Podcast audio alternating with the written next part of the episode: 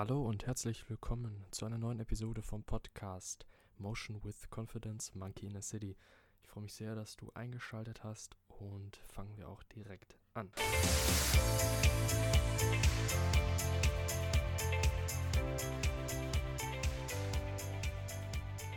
Das Beziehungsende, die schwere Erkrankung, der Unfall häufig auch, ein Verlust des Jobs und vieles weitere, das man als Schicksalsschlag bezeichnen kann, hat häufig Ursachen.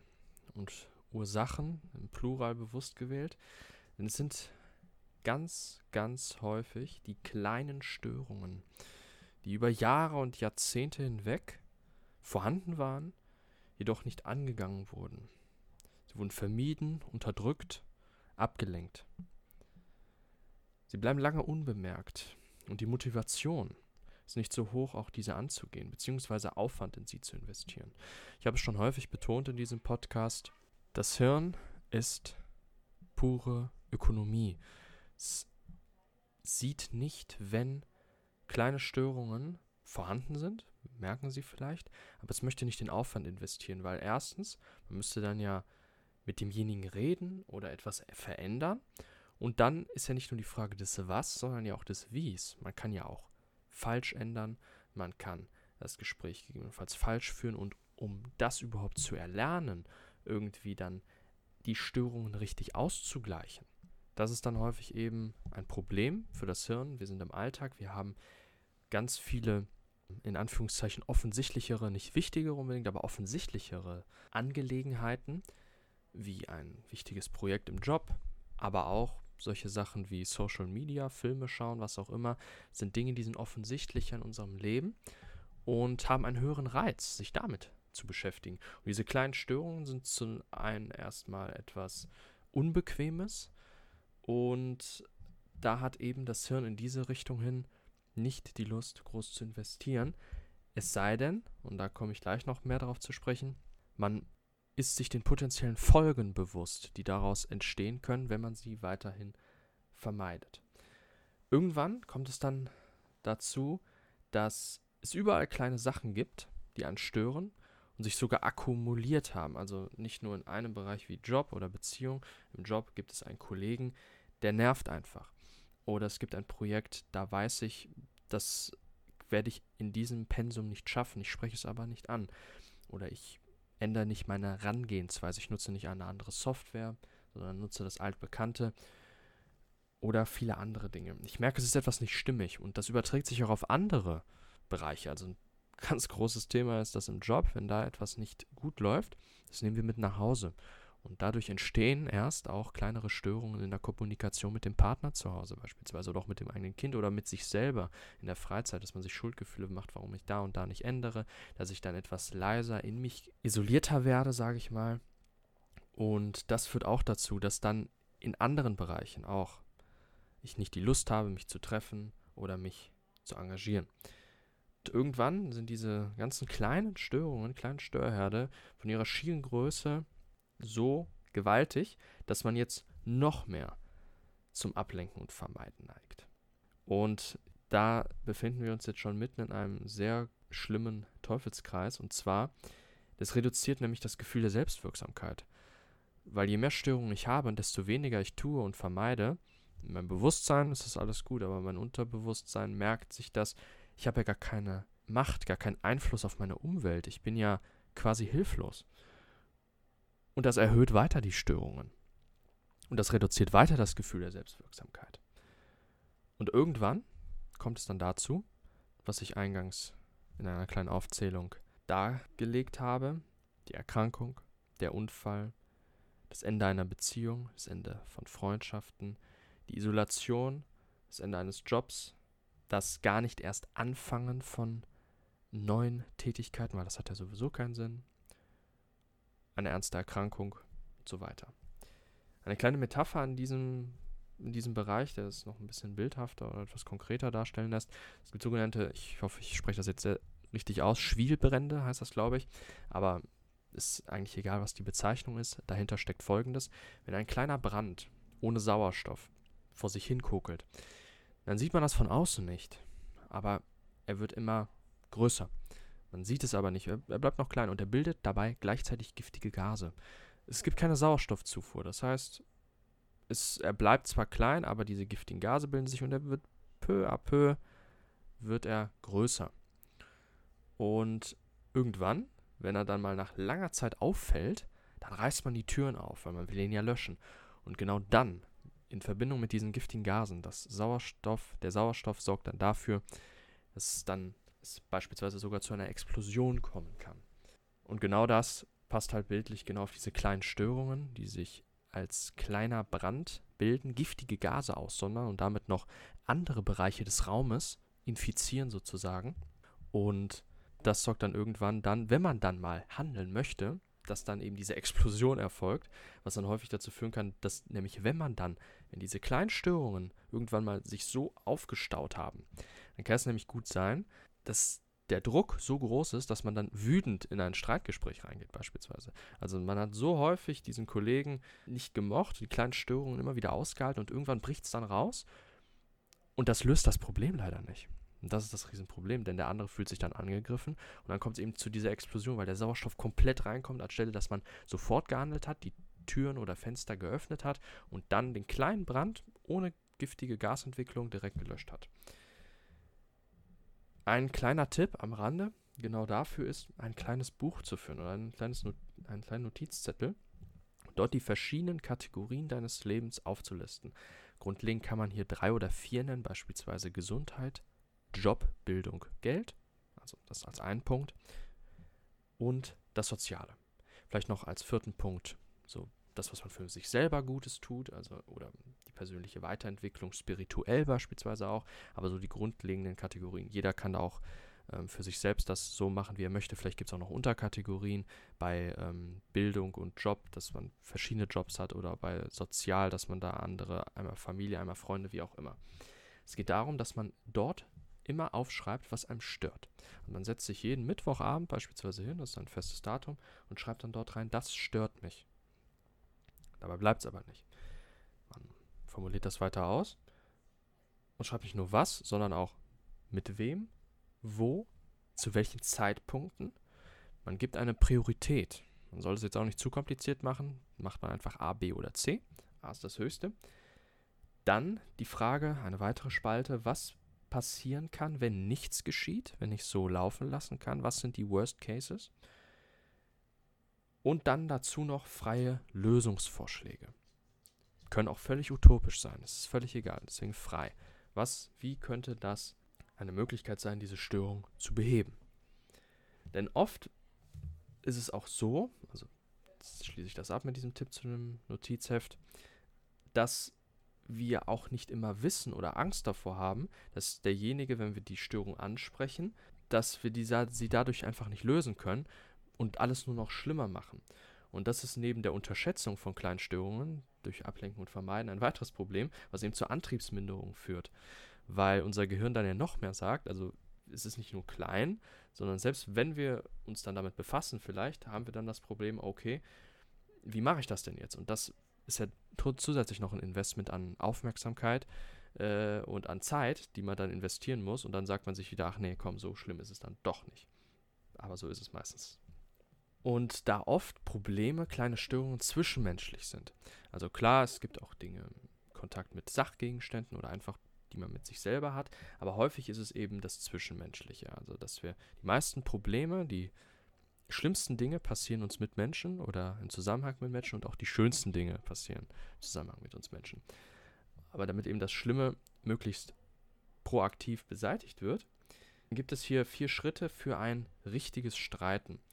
Und Streiten in dem Sinne, leider wird es häufig nur auf der negativen Seite der Medaille gesehen. Eben im Sinne von kurz vorm Ende der Beziehung oder es führt zu einer Eskalationsspirale. Aber das ist eben die negative Seite von Streiten. Es gibt aber noch eine andere, denn diese setzt sich daraus zusammen, wie man auch richtig streitet. Und da gebe ich so jetzt mal vier Schritte, möchte ich kurz sagen, es kommt auch nicht von mir selber, sondern habe ich von einem YouTube-Video beziehungsweise aus mehreren Büchern einfach mir rausgesucht und das dann halt jetzt mal eben so niedergeschrieben und gegebenenfalls kann ich dir damit ja auch einen kleinen Wert geben, wenn du das hier hörst. Zunächst einmal, das, der erste Punkt ist eine gemeinsame Basis. zu äußern. Also bevor du etwas ansprichst, am besten natürlich immer so schnell wie möglich. Also wenn eine Störung da ist, am besten direkt ansprechen oder eben, wie eben mit dem Tipp gegeben, ähm, in dem Notizbuch, du hast es dir notiert und du schreibst dann sofort, okay, das ist ein möglicher Lösungsvorschlag, wann werde ich den unterbreiten und wie und dann kannst du es auch so schnell wie möglich beseitigen, weil dann ist auch die Wahrscheinlichkeit sehr hoch, dass der andere ähm, das eher verstehen wird, beziehungsweise nicht in eine Richtung geht, dass es dann zu einer Eskalation führen kann. Aber das Erste ist erstmal eine gemeinsame Basis zu finden. Also zu sagen, äh, mir ist unsere Beziehung sehr wichtig, mir ist dieser Job sehr wichtig, mir ist diese Freundschaft sehr wichtig, dass man hier wirklich ehrlich und in Intention auch sagt, weil wir diese gemeinsame Basis haben, weil mir das wichtig ist, möchte ich jetzt das Folgende ansprechen. Und als zweites kommt die objektive Beobachtung. Du versuchst so wie ein Außenstehender die Situation zu beschreiben, was dir nicht gefällt. Also nicht, dass es dir nicht, also du sagst jetzt noch nicht, das gefällt mir nicht, so und so weiter, sondern du beschreibst einfach nur stur beziehungsweise ganz rational, was du beobachtet hast. Was passiert ist in der Vergangenheit. Oder auch in der Gegenwart. Was ist die objektive Beobachtung? Sonst würdest du einen Film schauen und den ganz neutral beschreiben. Jetzt wirst du von außen das sehen, was abgegangen ist. Das dritte ist dann die Interpretation und Gefühle in Ich-Form. Also auf diese objektive Beobachtung hin gibst du deine Interpretation und sagst, was dir genau daran nicht gefallen hat, aus deiner eigenen Sicht nicht. Da du so überreagiert hast, da du so wütend warst, da du so ängstlich um die Ecke gekommen bist und so und so geredet hast, Nein, du sagst es aus deiner eigenen Perspektive nur, woraufhin der andere, da kommen wir gleich drauf zu, auch nicht gegenreden kann, weil es sind ja deine Gefühle. Und er wird sich auch nicht angegriffen fühlen, weil es deine Interpretation ist. Versuche hier am besten etwas, ich sag mal, leichtere Worte zu verwenden. Aber wobei, streich das, sei einfach ehrlich, was du gefühlt hast. Und daran schließt sich dann das vierte an, und zwar die Frage nach der Sicht des anderen auf deine objektive Beobachtung und auf deine Interpretationen. Zunächst einmal, wie siehst du das? Und auch, wie siehst du es, das, was ich für Gefühle hatte? Hast du auch gedacht, beziehungsweise war dir überhaupt bewusst, dass ich diese Gefühle hatte? Und am Ende von diesen vier Schritten haben wir zwei bestenfalls gute ähm, Ansätze. Und zwar, wir haben den Ist-Zustand von beiden geklärt. Also einmal deinen, du hast die gemeinsame Basis betont und eben beobachtet und interpretiert, was du gefühlt hast. Das ist dein Ist-Zustand. Und dann fragst du den anderen nach seinem Ist-Zustand. Und das sorgt ja dafür, dass er sich so fühlt, dass du ihn auch verstehen möchtest. Und jetzt haben wir zwei Ist-Zustände. Das ist sehr schön, nur immer noch relativ wertlos. Jetzt sollte man sich daran setzen, einen gemeinsamen Soll-Zustand zu suchen häufig ergibt sich das sogar schon von selbst aus, weil der andere gar nicht wusste, dass du so gefühlt hast. Oder du auch vielleicht überrascht bist, welche Interpretation er hatte und er das gar nicht so gesehen hat oder sie. Wie auch immer, aber man ist ja auf einer produktiven Basis und immer wieder eben diese gemeinsame Grundlage betonen, dass es ja eben, dass wir diese Situation erhalten wollen, dass wir in Zukunft besser miteinander arbeiten wollen. Gegebenenfalls kann auch am Ende stehen, dass man eine Beziehung sogar beendet oder jetzt nicht so krass, im Jobwesen sagt, okay, wir passen einfach nicht, wir gehen jetzt in andere Abteilungen oder widmen uns anderen Projekten oder verbringen einfach nicht mehr viel Zeit miteinander. Das ist ja auch sehr schön, weil das spart Zeit für beide Seiten. Man heuchelt nicht mehr. Und ja, dann bin ich schon fast am Ende. Ich möchte noch einmal ganz kurz ähm, zusammenfassen, gerade noch mal den Anfang wiederholen. Diese kleinen Störungen, diese ganz, ja fast nichtigen Dinge, die einen kurz den Puls höher schlagen lassen oder wo wir uns einfach nicht wohlfühlen, wenn wir in Gegenwart diesesjenigen sind oder in dieser Situation oder mit dieser Tätigkeit verbringen. Das sind die kleinen Sachen, die so unfassbar wichtig sind. Unser Hirn blendet das vor allem aus, also unser bewusster Teil jedenfalls, weil es halt eben in diesen kleinen Störungen nicht die Wichtigkeit sieht, weil es so viele andere Dinge gibt im Alltag, die viel offensichtlicher sind, die viel mehr an der Oberfläche sind. Wie eben mediale Reize, von Social Media, von ähm, anderen Sachen, von Werbungen, wie auch immer, oder auch äh, wichtige Projekte im Job oder große Feiern mit Freunden, wie auch immer, das ist so das Offensichtliche, aber diese kleinen Störungen dahinter, die sind meistens unfassbar gefährlich, weil sie eben diese giftigen Gase produzieren und auch auf andere Bereiche des Lebens übergehen können. Daher umso wichtiger, sich diesen bewusst zu machen, sie aufzuschreiben, so ein kleines Notizbuch zu führen. Das Schöne ist, es braucht nicht viel Zeit und gibt vor allem eines, Klarheit und Orientierung, die zwei größten Werte mit, die wir in unserem Leben haben können, weil sie die Handlungsfähigkeit wiederholt, die Selbstwirksamkeit wiederholt. Wenn wir schwarz auf weiß haben, wir müssen nicht immer neu nachdenken. Wir haben diese Dinge, die uns stören und ordnen diese ein und sehen dann, was man daraus tun kann. Selbst wenn man dann nichts tut, selbst dann ist es dennoch immer gut, eine Klarheit und Orientierung zu haben, weil es eben auch dafür sorgt, dass unser Hirn etwas ja freier wird, nicht so belasteter ist. Weil wenn wir es aufschreiben, könnte es auch gut sein, dass wir dann doch sagen, ach, es war doch nicht so wichtig, weil die Priorität dann doch eben nicht so wichtig war und das hat sich dann von allein geklärt. Aber wir haben dennoch diese Dokumentation, diese Dokumentation von einem Teil unseres Lebens. Und ja, quasi das selber zu machen, ist total einfach. Man nimmt sich einfach ein kleines Notizzettel oder ein Buch und macht da eben diese Spalten rein. Einmal, was stört mich, mit wem, wo, wann. Was könnte passieren, wenn ich nichts tue? Und was sind freie Lösungsvorschläge? Und ein ganz großer Wert noch, den möchte ich hier noch am Ende geben, ist, schreibe dir das auf und denke nicht viel drüber nach. Also schreibe sehr intuitiv. Schreibe einfach hin, was dir da in den Kopf kommt. Genau zu diesem Thema. Und selbst wenn da jetzt nicht viel ist, dann lass es liegen und schau noch mal ein paar Stunden später drauf oder am nächsten Tag. Und dann versuche auch daraufhin zu deinen freien Lösungsvorschlägen oder ähm, zu dem, was dich überhaupt gestört hat, vielleicht war das doch gar nicht der Wahrheit entsprechend, was es genau war, oder du hast es nicht präzise genug beschrieben. Assoziier frei noch einmal, indem du spontan deine Reaktion, die du auf dein Geschriebenes von gestern hast, nochmal aufschreibst. Das ist eine tolle Übung. Gegebenenfalls werde ich darüber nächste Woche eine Podcast-Episode nur für sich machen, rund um das Aufschreiben von Dingen, beziehungsweise dieses freie Assoziieren. Aber sonst soll das für heute es gewesen sein. Und ich hoffe, ich konnte einen kleinen Wert geben und wünsche noch einen schönen Tag. Klasse, wenn du bis hierhin beim Podcast dabei warst.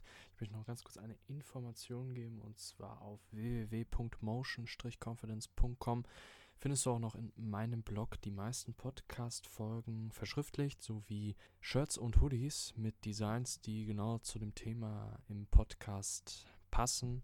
Philosophisch, psychologisch, bisschen gesellschaftskritisch manchmal einfach lasse ich da meiner Kreativität so ein bisschen freien Lauf. Und ich würde mich einfach freuen, wenn du da mal vorbeischaust. Und sonst immer gerne auch Feedback dalassen äh, unter meiner Mail info at motion-confidence.com oder auch auf motion-confidence auf Instagram kannst du mir jederzeit schreiben. Freue ich mich über jedes Feedback und wünsche dir sonst noch, wie gesagt, einen schönen Tag.